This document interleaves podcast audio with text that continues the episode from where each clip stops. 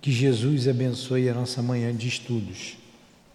Estamos agora estudando as obras do nosso querido Caibachuta, a obra Parábolas e Ensinos de Jesus. Vamos dar continuidade ao que estudamos semana passada, mas para fazer o início do estudo, leremos a parte que está no Evangelho e pegaremos ah, o comentário de onde nós paramos. Mas eu vou ler aqui essa passagem do cego de Siloé. Tem outras curas de cego, uma diferente da outra. Vamos lá a essa cura que ela é interessantíssima. Jesus, ao passar, viu um homem cego de nascença. Perguntaram-lhe seus discípulos: Mestre, quem pecou para que este nascesse cego? Ele ou seus pais? Respondeu Jesus: Nem ele pecou, nem seus pais, mas isto se deu para que as obras de Deus nele sejam manifestas.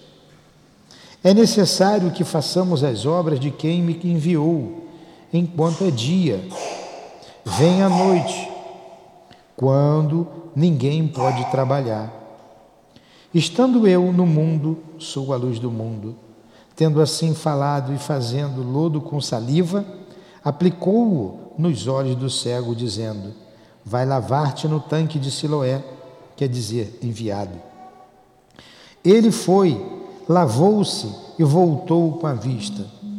Então os vizinhos e os que dantes o conheciam de vista, como mendigo, perguntavam: Não é este o que se assentava para mendigar? É ele mesmo, respondiam uns. Não é, mas é parecido com ele, diziam outros. Porém ele dizia: Sou eu mesmo. Perguntaram-lhe, pois, como te foram abertos os olhos? Respondeu ele: Aquele homem chamado Jesus fez lodo, ungiu-me os olhos e me disse: Vai a Siloé e lava-te então, e lava-te. Então fui, lavei-me e fiquei vendo. E eles perguntaram: Onde está ele?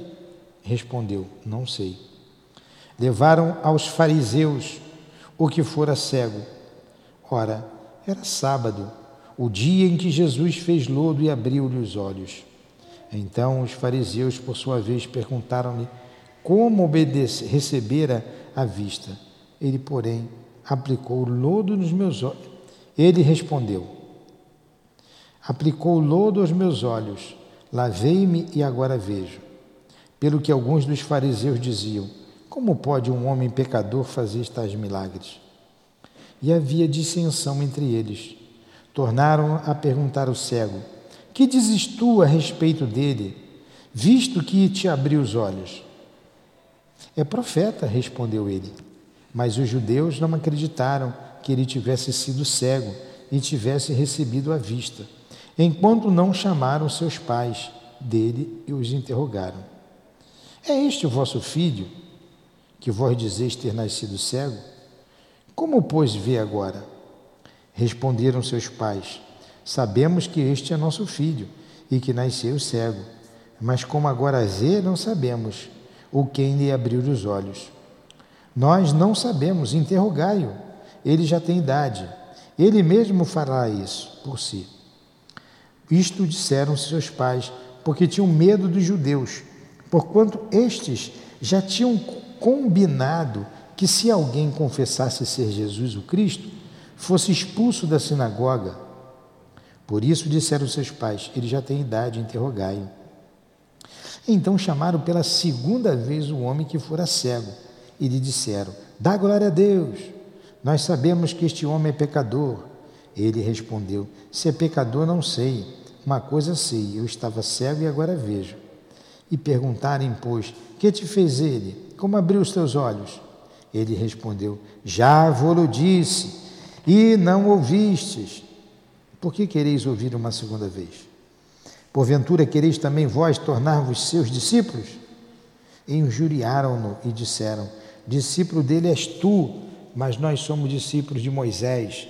Mas este não sabemos de onde ele é. Respondeu-lhes o homem: É maravilhoso que não saibais de onde ele é. E contudo ele me abriu os olhos. Sabemos que Deus não ouve a pecadores, mas se alguém temer a Deus e fizer a sua vontade, a este ele ouve.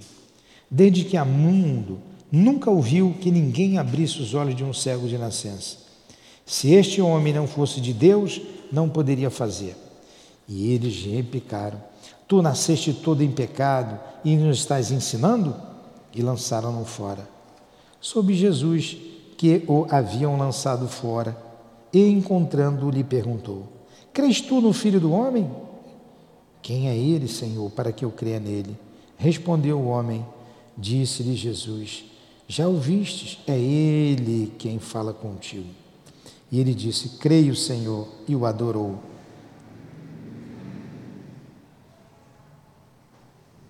Creio, Senhor, e o adorou. Jesus prosseguiu: Eu vim a este mundo para o juízo, a fim de que os que não veem vejam, os que veem se tornem cegos. Ouvindo isto, alguns dos fariseus que estavam com ele perguntaram-lhe: Porventura somos nós também cegos? Respondeu-lhe Jesus: Se fosses cegos, não terias pecado algum. Mas agora dizeis: Nós vemos, fica subsistindo o vosso pecado. João 9, 1 a 41. Belíssima essa passagem. Vamos fazer a nossa prece para a gente começar.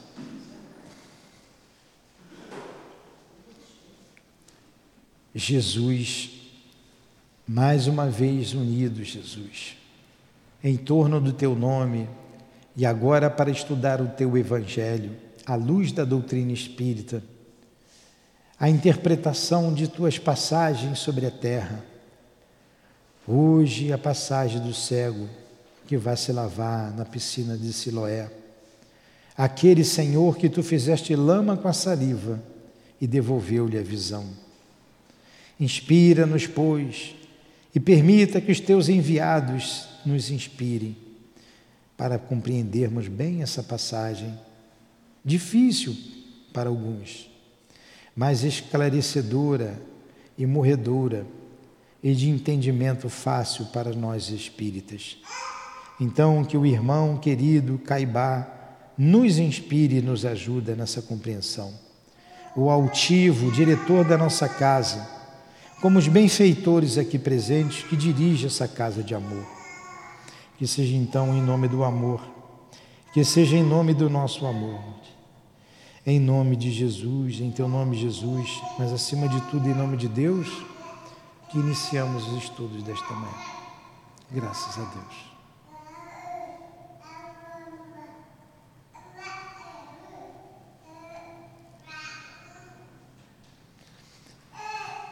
Essa já está provando que é menina, que é mulher, né?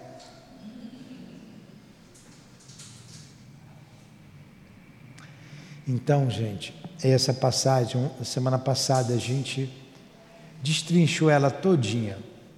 Mas vamos falar bem devagarinho, vamos partir lá do. Vou, vou fazer um breve resumo do que nós falamos e nós vamos lá para a página 442, onde o Caibá continuará na, na compreensão, na narrativa da na compreensão dessa passagem. Mas ela começa interessante, que para nós espíritas, para quem não tem a devida atenção, se confunde. Se confunde. Como ele, quando ele diz assim, lá na primeira fase, Jesus ao passar viu um homem cego de nascença. Perguntaram os seus discípulos: Mestre, quem pecou para que esse nascesse cego? Ele ou seus pais? Respondeu Jesus: Nem ele pecou, nem seus pais mas isso se deu para que as obras de Deus nele sejam manifestas. Então já começa meio estranho, né, Bárbara? Ué. E por que essa pergunta também? Quem pecou, ele ou seus pais? Para nós, a gente sabe que o pecado, né, vamos botar o erro, ele é fruto daquilo que a gente fez. A gente só colhe aquilo que a gente fez. Então, se eu nascer cego, alguma coisa eu não fiz lá no passado. Correto? A gente entende isso. Muito bem. na lei de causa e efeito, que a gente estuda na doutrina espírita. E a questão de que, a, a questão que os, que os apóstolos fizeram a Jesus, quem pegou, se foi ele, os pais dele, sendo ele, a gente já entendeu, que é a lei de ação e reação. Mas e os pais? O que, que os pais têm a ver com isso? Era uma crença antiga de que se você errasse, teu filho ia pagar. Até a quinta geração, sei lá, até a terceira geração ou quinta geração ia pagar. Então, a, como é o nomezinho dela? Karina? A Liana. Liana. Riana. Você bota um nome difícil, né? A Riana é um bebezinho que tem oito meses. Fez nove meses agora, a Rihanna. Fala para Chuchu, né? A Rihanna tem nove meses.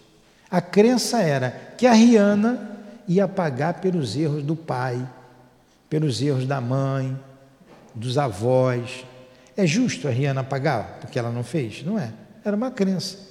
Aí, como o cidadão estava cego, eles perguntaram: quem foi que pecou? Quem foi que errou? Foi ele ou foram os pais dele? Entenderam o porquê da pergunta? Só que Jesus dá uma resposta surpreendente para todos nós, mostrando que ele é o mestre. Ele diz assim: não foi ele nem seus pais que erraram, mas ele veio para a glória de Deus, para manifestar a glória de Deus. Né? Como é que ele colocou aqui? Nem ele, nem, nem seus pais, mas ele veio é, para que a obra de Deus nele se manifestasse. É necessário que façamos as obras de quem me enviou enquanto é dia. Enquanto é dia, enquanto ele está na terra. Quando vir a noite é porque ele não estará na terra. Então ele veio para isso. E a gente fica sem entender se a gente parasse por aqui. Mas com na continuação da narrativa de João, a gente compreende. Porque ele, ele, ele faz uma cura interessante, diferente de todas as outras. Teve aquele cego, o cego Bartimeu, que estava gritando quando Jesus passava. Senhor, Senhor. Tanto que os, os discípulos, quem estava ali por perto, falaram assim: pô, fica quieto aí, pô, cara essa boca. Não, não perturba o mestre. Senhor, Senhor, Senhor. Estava o ceguinho lá gritando, esperneando, parecia o Luiz quando queria alguma coisa, não quer alguma coisa. Jesus ouviu. Jesus parou, olhou para o cego e perguntou: o que queres que eu faça? E o cego respondeu: Que eu veja, Senhor. E o cego então disse: Aí então Jesus respondeu: Então vê. E os olhos do cego ficaram abertos, passou a enxergar. Cura, interessante. Jesus faz a pergunta, mas Jesus já sabia o que ele queria. Mas Jesus deixou que ele fosse até o mestre, até ele mesmo, até o mestre. Que queres que eu faça? O cego respondeu: Que eu veja. Fica uma lição para a gente, a gente que tem que ir até o Mestre Jesus, embora a gente saiba, para a gente abrir o nosso campo mental, a sintonia com Ele. Então essa cura foi simples, mas a cura do cego de Siloé não foi assim tão simples. Ele não poderia curar também dessa forma? A gente vê que cada um é cada um. Jesus cuspiu no chão, fez lama com a saliva, passou no olho dele aquela pasta, provavelmente com as, provavelmente, não certamente com as propriedades que na terra tinha ali, que iria fazer a cura, junto com, com a saliva dele, cheia de remédio, mandou ele se lavar lá na piscina. E ele passou a ver. Diferente a cura, né? Então, uma cura diferente. Mas todo mundo ficou sabendo da cura dele. Era esse mesmo? Era ele que era cego? Não era? É outro? É? Não era? É ele mesmo. Até que ele é levado aos fariseus. Aos fariseus. E os fariseus perguntam: o que foi que aconteceu? Ele vai e explica. Aquele homem fez saliva no chão, mandou me lá ver. Aí os fariseus mandam chamar os pais dele não acredita que ele era cego de nascença. Os pais vão e confirmam: era ele o meu filho. Mas como que ele passou a enxergar? O que, que o pai, os pais respondem? Ó, ele já é adulto, pergunta para ele, que ele sabe responder. Porque eles já tinham ameaçado quem falasse de Jesus ia ser expulso do templo. E ser expulso do templo era um castigo muito grande, ficava mal visto lá na cidade por todo mundo, ficava é, é, excluso, ficava à parte da sociedade. Os pais não queriam ser expulsos, ficaram com medo. Assim, pergunta para ele. Ele pode dizer, ele já é responsável, ele já é grande. Ele vai e explica como é que aconteceu. De novo eles vão e perguntam, mas o ceguinho era danado. Viu? Olha o que, que o cego responde para os doutores da lei, que eram as autoridades. É você chegar lá para o ministro do Supremo Tribunal Federal e você falar o que quer. É a mesma proporção. Alguém tem coragem? Estão aí prendendo todo mundo, né? É chegar lá e dizer o que pensa. Aí olha o que, que o ceguinho, vamos recordar, o que que ceguinho fala lá para o doutor da lei? que, que ele fala? Depois de encher o saco do cego, né? Ele vai e diz.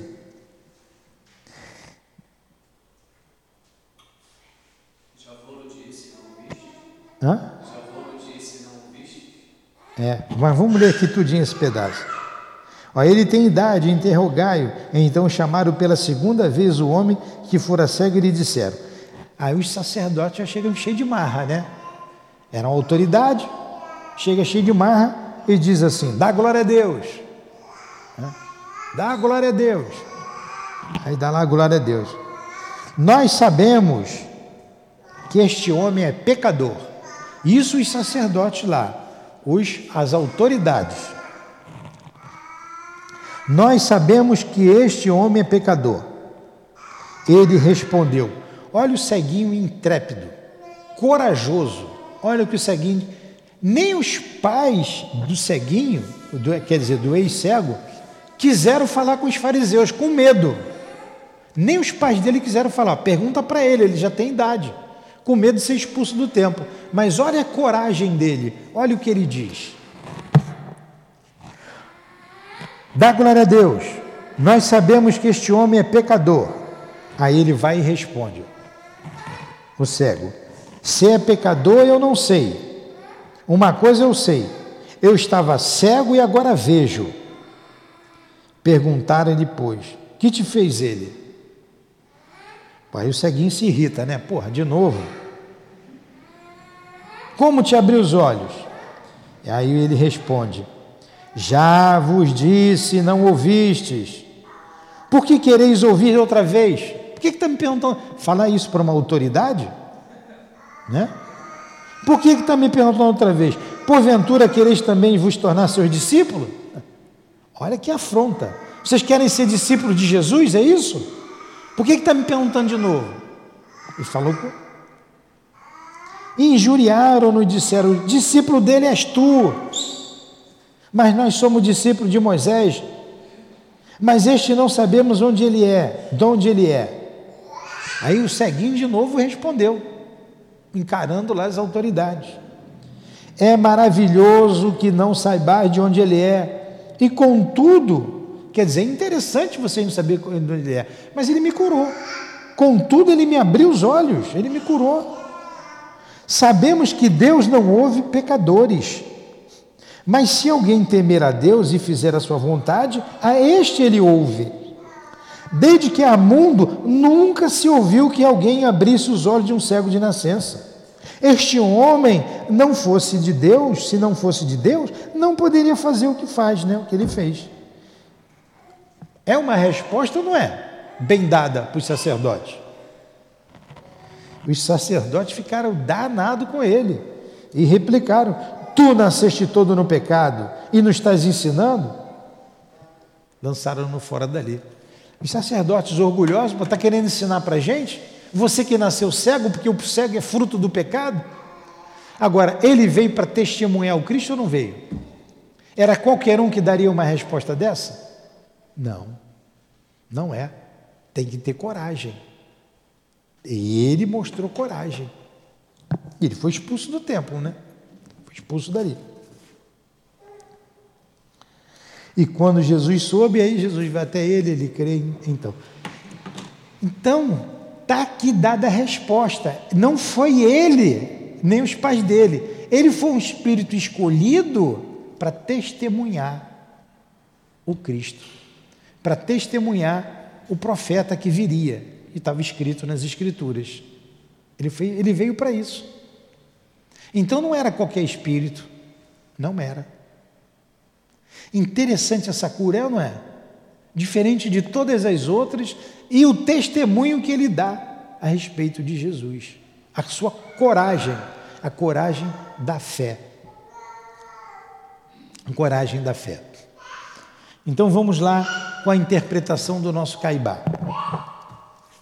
Alguma pergunta, alguma colocação?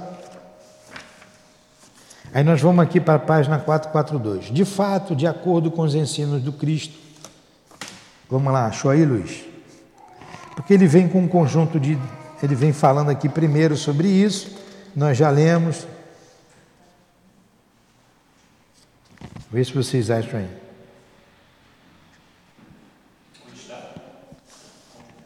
De fato, de acordo com os ensinos do Cristo, iluminados pelo Espiritismo, acharam aí? Vamos lá então. Os filhos não podem pagar pelos pecados dos pais, mas os pecados dos pais podem chegar ao auge de cegar aos filhos. Eis aqui a interpretação da crença dos apóstolos, que Jesus não quis destruir. Se os pais furtam, os filhos não são responsáveis pelo furto. Se estes matam, os filhos não são responsáveis pela morte. Se eles mentem, caluniam, difamam, os filhos não têm de responder pela mentira, pela calúnia, pela difamação. Mas se os pais educam os filhos nessas paixões, esses vícios, esses defeitos dos pais se refletem nos filhos, e os filhos pagam as consequências funestas dessa má educação. Pela mesma forma, os pais têm que prestar severas contas a Deus pelas faltas que seus filhos praticarem, visto serem elas causadas pela educação que recebem no lar. De modo que, quer falando moralmente, quer falando espiritualmente, os pais são condenados pelas faltas dos filhos e os filhos são condenados pelas faltas dos pais. Conta-se a história de uma mulher que nunca soube dar educação ao filho e que, tornando-se este ladrão e assassino, fora condenado à forca, solicitado, como era de uso noutros tempos, a fazer o seu último pedido, disse ter o desejo de beijar a sua mãe antes de morrer. Foi-lhe dada a permissão e, para tal fim, fizeram a velha subir as escadas da forca, onde se achava o filho prestes a ser executado. Ele abraçou a mãe e, chegando o seu rosto ao dela, com os dentes, arrancou-lhe um pedaço de carne da face e disse: Tu és a culpada do meu suplício. Ele é o resultado da educação que me deste. Eis aí um fato que resume milhares de outros fatos que se verificam no mundo, de filhos sofrerem o pecado dos pais e os pais sofrerem do mundo. Assim como acontece no plano moral, também acontece no plano espiritual. Vamos pegar esse pedaço todo que eu li aqui e traduzir. Que eu sei que alguns prestaram atenção, outros não. Ela, ele contou até uma história. Vamos pegar a menininha aqui, que eu já esqueci o nome. É Rihanna, a Rihanna. Eu brinco com a Rihanna toda hora. A Rihanna, se a mãe não der educação para a Rihanna, e vocês que são mães também, não der educação para a Rihanna, e a Rihanna ser uma pessoa do mal, a mãe é responsável. Porque a mãe não dá princípio, a mãe não educa, deixa fazer o que ela quer, aí amanhã ela se torna uma criminosa a mãe não dá exemplo, a mãe também não é responsável por isso? É, moralmente é. Agora, se a mãe der educação, ensinar, corrigir, e a Rihanna for uma pessoa má, a responsável é a Rihanna, só a Rihanna, não a mãe. A mãe vai até sofrer, porque gosta da Rihanna, tem amor. Agora, a mãe deu a educação, ensinou, orientou, ajudou, e a Rihanna é uma pessoa de bem, o mérito é da Rihanna e a mãe fica feliz por isso. É isso que ele quis dizer. Então, quando você, se os filhos respondem pelos erros dos pais, nesse sentido sim, porque os filhos são, são depósitos de Deus nas nossas mãos para que a gente eduque. Eu tenho a incumbência de educar essas crianças. Agora, se eu ensinar coisas erradas, se eu não der exemplo, ele deu exemplo de um mal, de um assassino que foi condenado à forca. E ele acusa a mãe. A culpa dele tá daqui, morrer daquele jeito, porque a mãe nunca deu educação a ele. Entenderam? Foi o que eu li aqui nesse pedaço. Então vamos continuar aqui.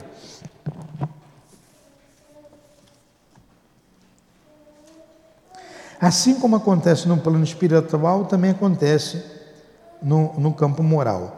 Haverá mal que mais tenha feito sofrer os filhos do que a religião chamada dos nossos pais? Não é este o maior dos pecados dos pais pelo qual pagam os filhos? É, o que acontece aos filhos de católicos e de protestantes que herdam como se a religião fosse dinheiro, casa ou fazenda, a religião dos seus pais? Nós temos tido a felicidade de estar em relação com o mundo espiritual, de conversar com os mortos. Sabemos bem perto, bem de perto, qual os grandes, quão grandes são os sofrimentos dos que carregam para ali em túmulo essa herança sem valor. Então, nesse parágrafo todo aqui, eu vou pular essa página toda, que ele vai continuar falando é, sobre isso. Vamos ler, né? vamos ler para vocês se situarem. Vamos lá. É, embora os comunicantes não deixem de ser espíritos de certa categoria, passam muito tempo em grande perturbação, caminham de um lado para outro sem encontrar o céu, o inferno e o purgatório que haviam recebido por herança de seus pais, e começam a verificar que os sacramentos que receberam nenhum benefício lhes fez, e até despertarem desse terrível pesadelo, bebem o fel que lhes foi dado, em vez de água pura da revelação espiritual. E a dor por que passam também os pais perturbados, ao verem assim alucinados seus filhos a ponto de não conhecerem nem quererem ouvi-los para se iniciarem na vida espiritual. Mesmo excluindo esse quadro muito comum que se desenrola num outro plano da vida, não será um sofrimento atroz para um pai pensar que seu filho foi para o inferno eterno? Queria ensinar a existir do outro lado do túmulo? Ou então o filho que vê morrer seu pai e sua mãe, julgar que esses entes queridos condenados para sempre no reino de Plutão? E como o pai paga pelo filho, o filho paga pelo pai. Quando Jesus disse: Quem amasse mais que seu pai, a sua mãe, a seus irmãos, a seus amigos, do que a ele, não seria digno dele. Quis afirmar que o pecado de crenças falsas e preconceitos dos pais é tão venenoso, tão prejudicial, que chega a contaminar os filhos, obscurecendo-lhes a visão da vida espiritual. De onde vêm as guerras, o ódio, o egoísmo, as dissensões? Não será das más crenças dos pais refletindo nos filhos? Diz a sentença popular, tal pai, tal filho, fazendo alusão à herança prejudicial que impede o progresso da família e da sociedade. Vamos traduzir isso aqui. Eu li bem rápido, mas vamos lá. É, ele está dizendo uma outra, uma outra situação moral em que os filhos respondem pelos pais.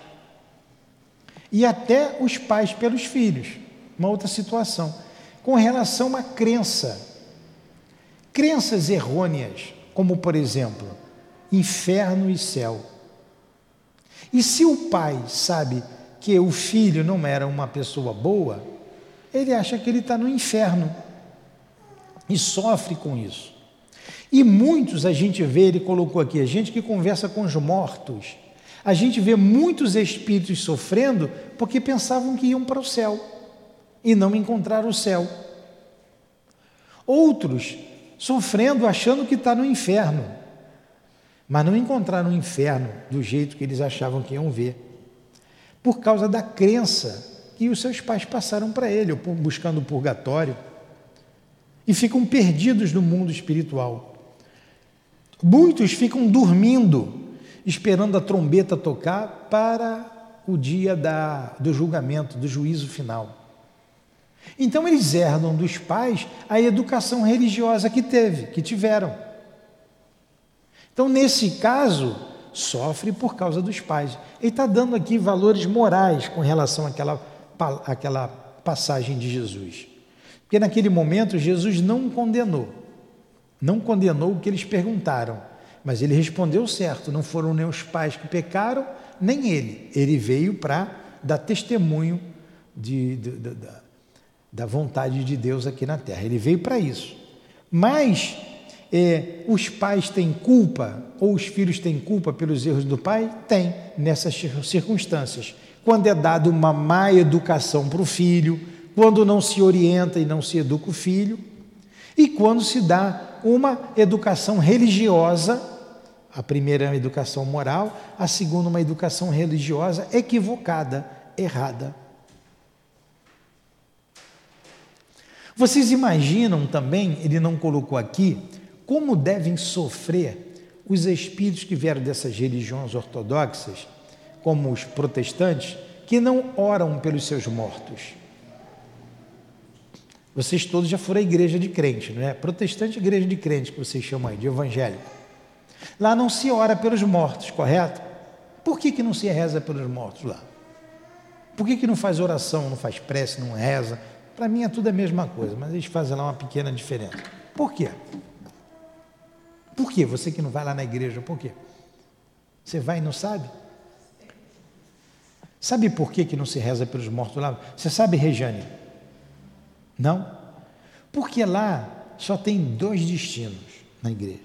Quando morre, ou vai para o inferno ou vai para o céu. Se você morrer e foi para o inferno, a minha prece não adianta de nada. Tu já está no inferno, já está no braço do capiroto, não vai sair de lá. Não vai sair. Então, para que, eu vou rezar para ele? Entendeu? Mas se você for para o céu, você já está nos braços do anjo, dos arcanjos, está vendo Deus face a face, é ver Deus face a face.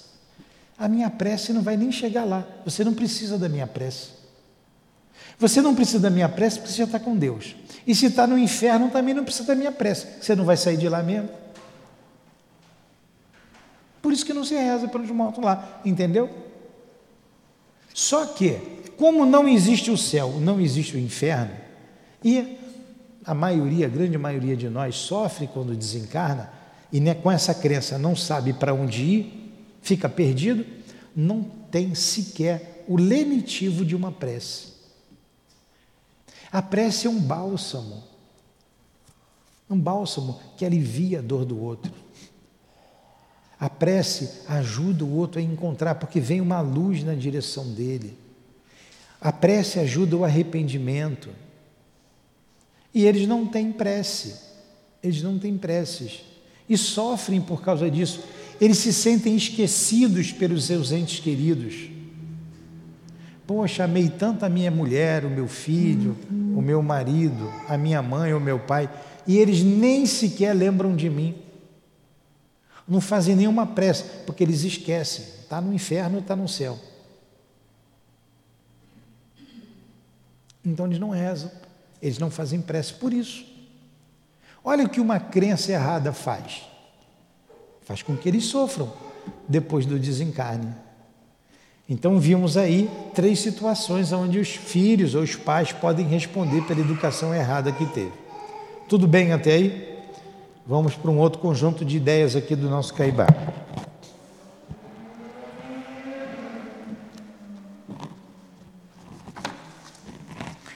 Encontrando Jesus o cego de nascença, viu logo que a cegueira era de nascimento e não provinha do pecado dos pais por isso deliberou curar o cego.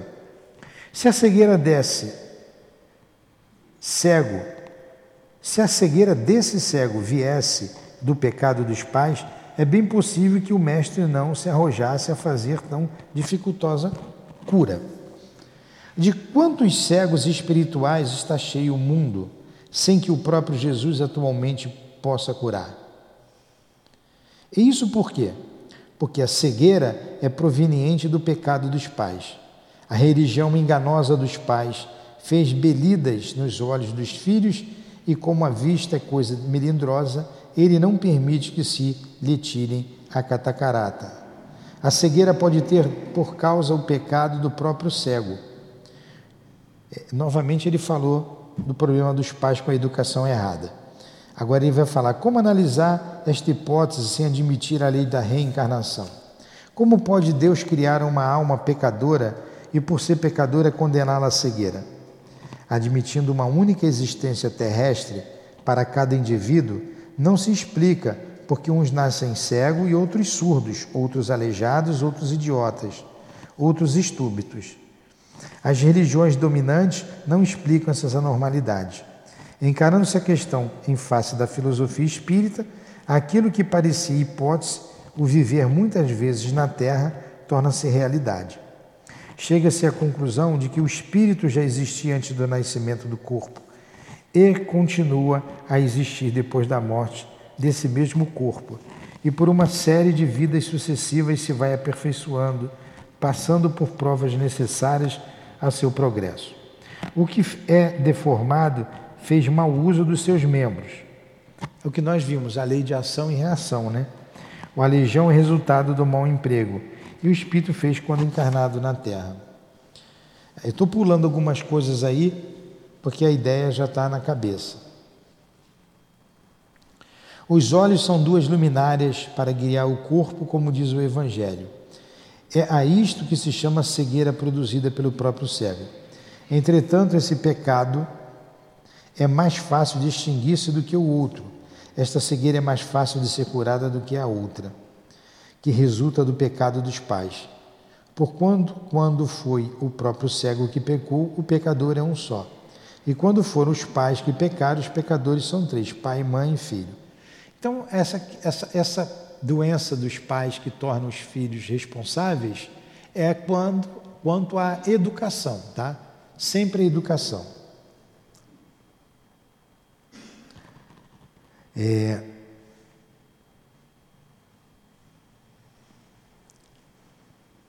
Cegos por pecados próprios, diz o Evangelho, haver Jesus curado muitos durante a peregrinação da terra, além daqueles que abriu os olhos diante dos mensageiros de João Batista, em outras ocasiões narradas pelos evangelistas. É porque eu, eu, no início eu resumi tudo isso aqui, eu já falei de tudo isso, por isso que eu estou lendo rápido mas eu vou voltar a falar. Pelos evangelistas, refere-se Mateus logo após a ressurreição da filha de Jairo, curou os dois que seguiam e se chamavam filhos de Davi. Quando Jesus passava na estrada de Jericó, outros dois chamavam filho de Davi, tenha misericórdia de nós. E o divino mestre fez-o recuperar a vista. Passemos à terceira hipótese. Então vamos lá. O que foi que eu li aqui? Tudo que eu já expliquei, as duas hipóteses. A primeira, quem pecou? Foi ele ou foi o, o, os seus pais? Jesus respondeu: nem ele nem seus pais. Ele veio para certificar a glória de Deus, vamos dizer assim.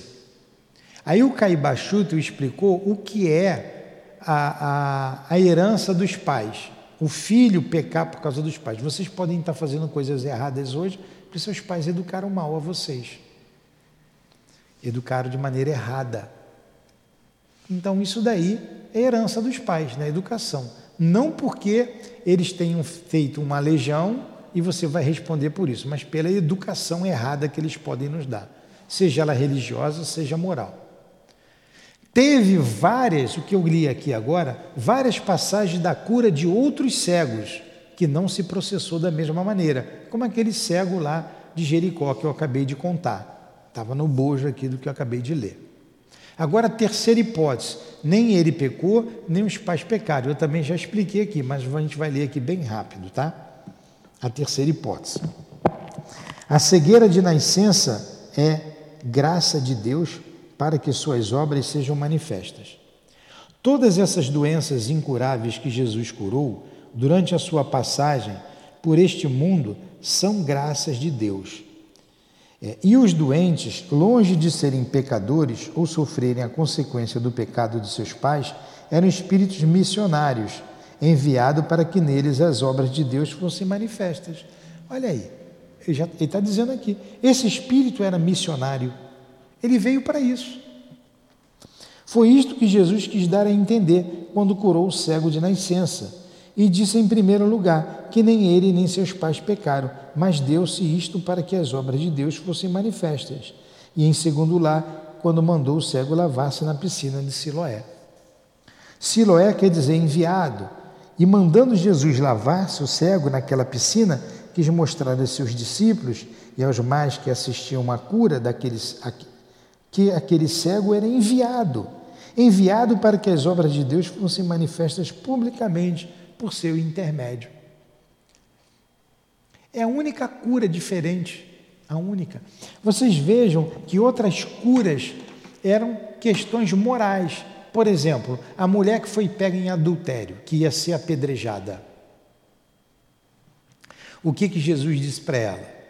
Cadê aqueles que te condenavam? Né? Jesus mandou atirar a primeira pedra, quem tivesse sem pecado.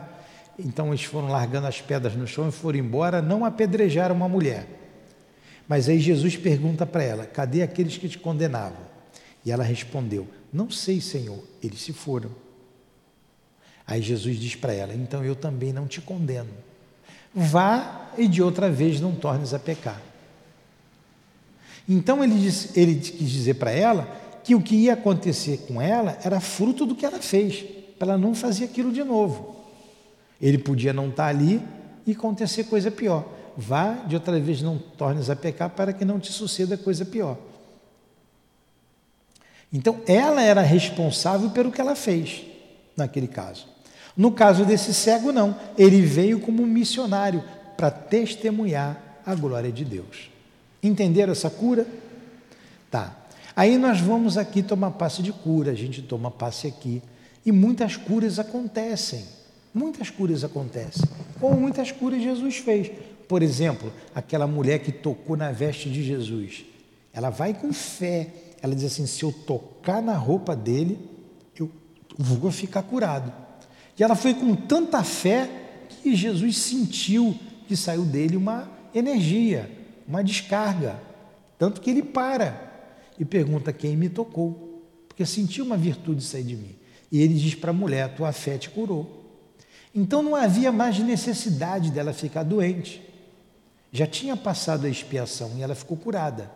Muitos que ficam curados aqui também passam a expiação e a fé da pessoa faz com que ela melhore.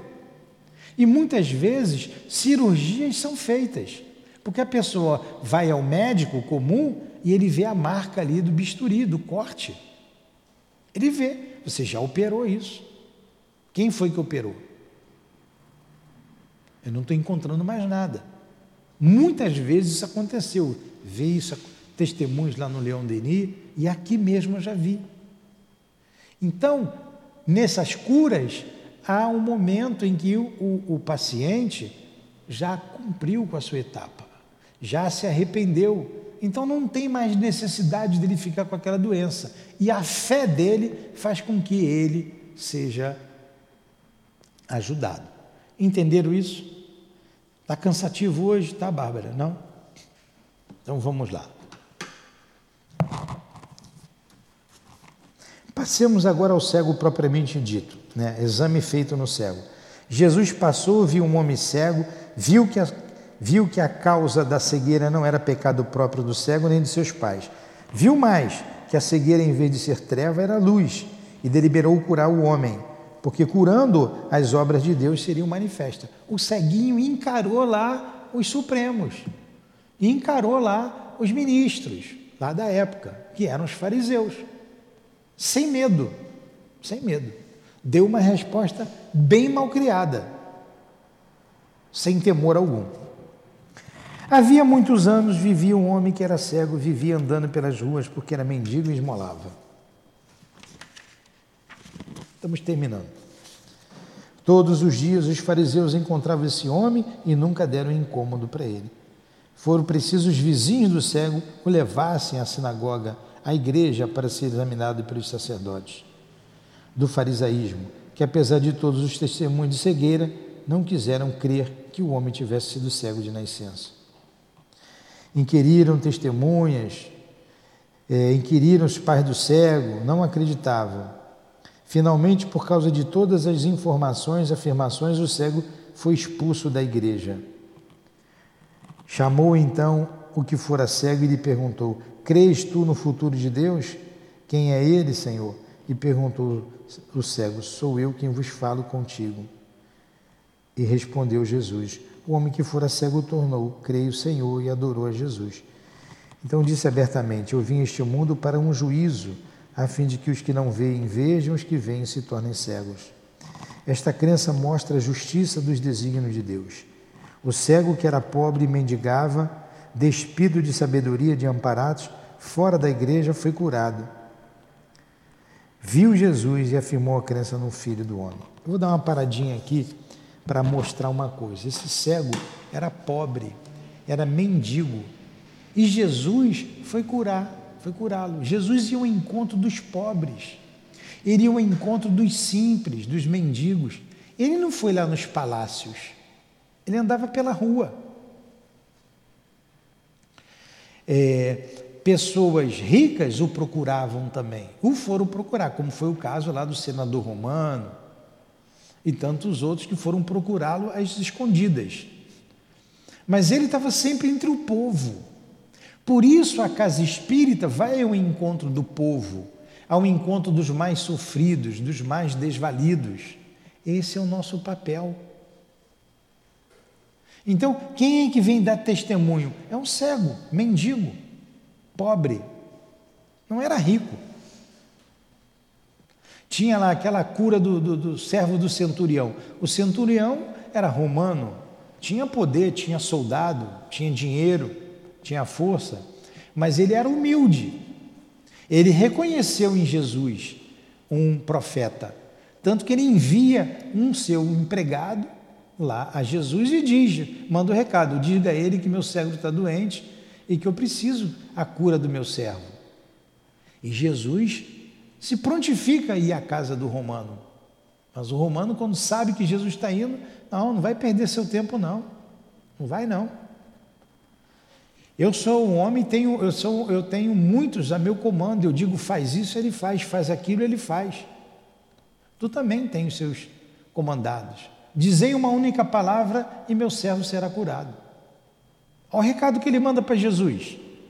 E ele era um homem que tinha poder. Mas como ele pediu com humildade, Jesus foi logo ao encontro. E ele diz: Não, eu não sou digno que venha até a minha casa, porque eu sou um pecador. Dizei uma única palavra e meu servo será curado. A confiança dele em Jesus. Jesus para e diz: Nunca vi tamanha fé em todo Israel. Bárbara, a maior fé de todo Israel foi de um soldado, viu, Bárbara? O romano, o centurião. Nunca vi tamanha fé em todo Israel. Vá, o teu servo está curado.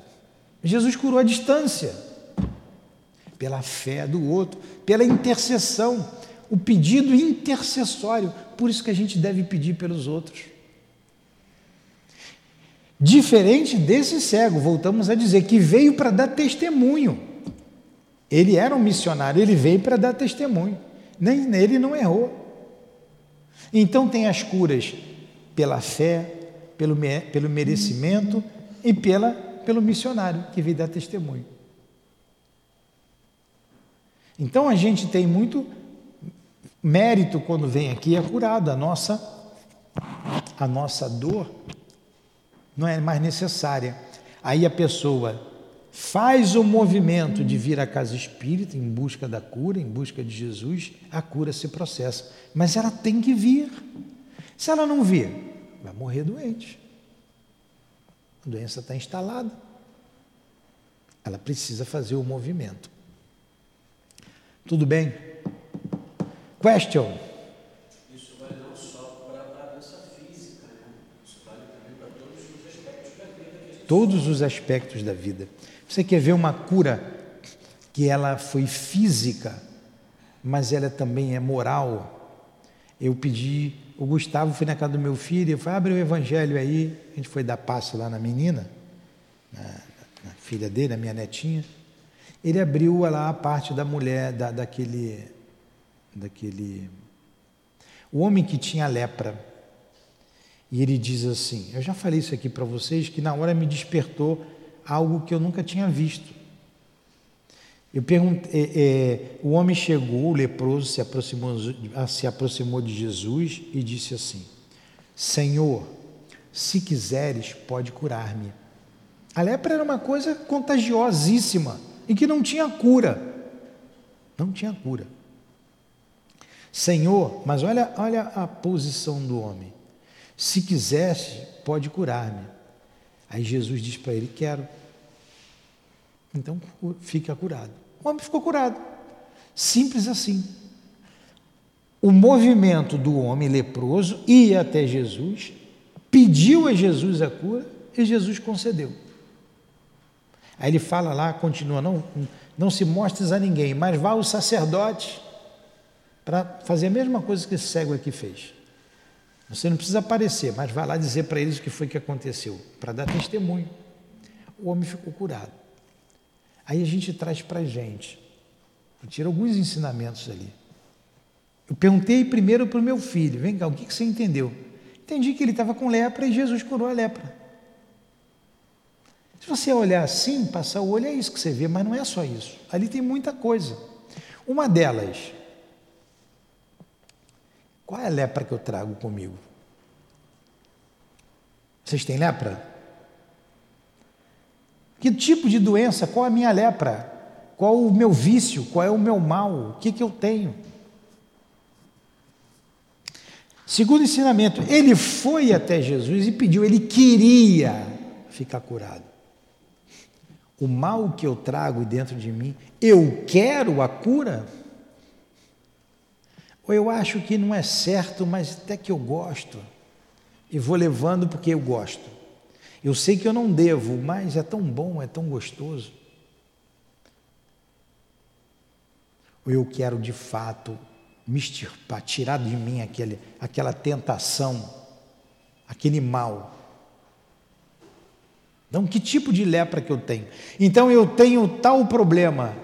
Senhor, se quiseres, pode curar-me. Ajuda-me, Senhor. Ajuda na minha cura.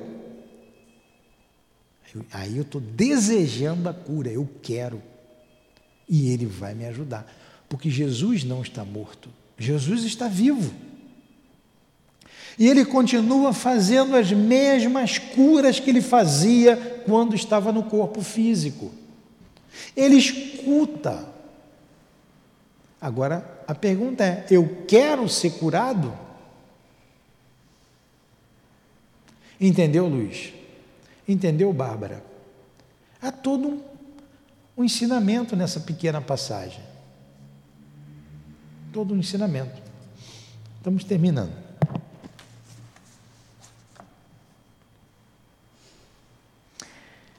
Então, nesse caso aqui, olha, ele reconhece Jesus como mestre, né? Eu creio, Senhor, e o adorou. Eu vim a este mundo para um juízo a fim de que os que não vejam vejam. Aqui a gente já leu. O cego era pobre, a gente já viu. Os fariseus que não eram cegos e que não eram pobres, que não mendigavam e eram cheios de sabedoria terrestre, que eram sacerdotes, estavam dentro das igrejas, viram Jesus, mas não creram em Jesus, não receberam e até o perseguiram e crucificaram. Então, os que fisicamente não eram cegos, os que fisicamente tinham uma grande sabedoria, muito conhecimento, que eram os fariseus, eles se tornaram cegos. Na verdade, esses eram os cegos, porque não queriam reconhecer em Jesus o Messias. E até hoje não aceitam Jesus como Messias lá naquelas terras de Israel. Ainda estão esperando o Messias. São cegos e surdos. Aí a pergunta vem para nós: nós também somos cegos? Nós também continuamos cegos e surdos? A gente vê, mas a gente vê aquilo que a gente quer. A gente escuta, escuta aquilo que a gente quer. E o que é importante para minha alma, para mim espírito imortal? Eu estou ouvindo, eu estou vendo, eu estou querendo ver. Porque quando isso acontece, requer sacrifícios da nossa parte porque a gente ainda não tem conquistas. Aí a gente tem que lutar. Aí é que entra o mérito. eu quero. Eu sei que isso não é certo, mas eu preciso mudar. Chega de sofrer. Chega de causar dor nos outros. Chega de causar dor em mim mesmo. Aí é a espada, aquela parte que a gente não entende. Eu não vim trazer a paz, mas a espada. A espada cravada na nossa alma, que a gente sabe o que tem que fazer, mas tem que lutar. É o combate interno, a luta interna, a luta conosco mesmos, contra as nossas lepras. Entendeu, Custódia? Custódia chegou aqui às 5 da manhã hoje. Que horas que você chegou aqui? Sete você já estava aí. Então vamos lá. Vamos terminando, só falta um pedacinho. Aí ele vai falar ali do contraste né, do fariseu cego.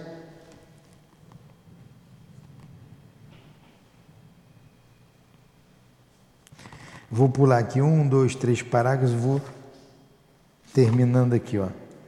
Jesus respondeu-lhes, fazendo alusão ao cego de nascença, a quem havia curado, porque não tinha pecado e por necessária manifestação da obra de Deus. Se fosses cegos, teria pecado. Algum, mais o vosso pecado fica subsistindo, porque vós dizeis, nós vemos. É a questão dos fariseus. Os fariseus então viam o mundo, viam as ruas, viam as casas, viam as coisas da terra, viam o dinheiro mas não viam as coisas do céu, da alma, né? Não tinham hora de ver verdadeiramente. É, na verdade, eles não viram Jesus, não viram a cura do cego e não viram as obras de Deus. Entretanto, o cego fora curado diante deles e Jesus estava à frente e as obras de Deus foram manifestas. Aí, último parágrafo: as graças de Deus são luzes que iluminam o caminho da vida, que nos mostram as obras divinas, desvendando-as no reino da felicidade mortal. Quem ama a Deus e procura cercar-se das suas obras, se é cego, fica vendo, se é surdo, ouve, se é mudo, fala, porque as obras de Deus vivificam nossos sentidos, para nos extasiar com as suas maravilhas. E a gente termina então aqui.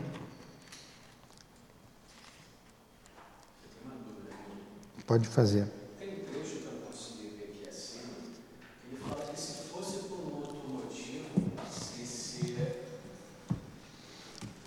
que Jesus é identificado que não era nem por causa dos pais, nem por causa dele, Jesus não poderia curar.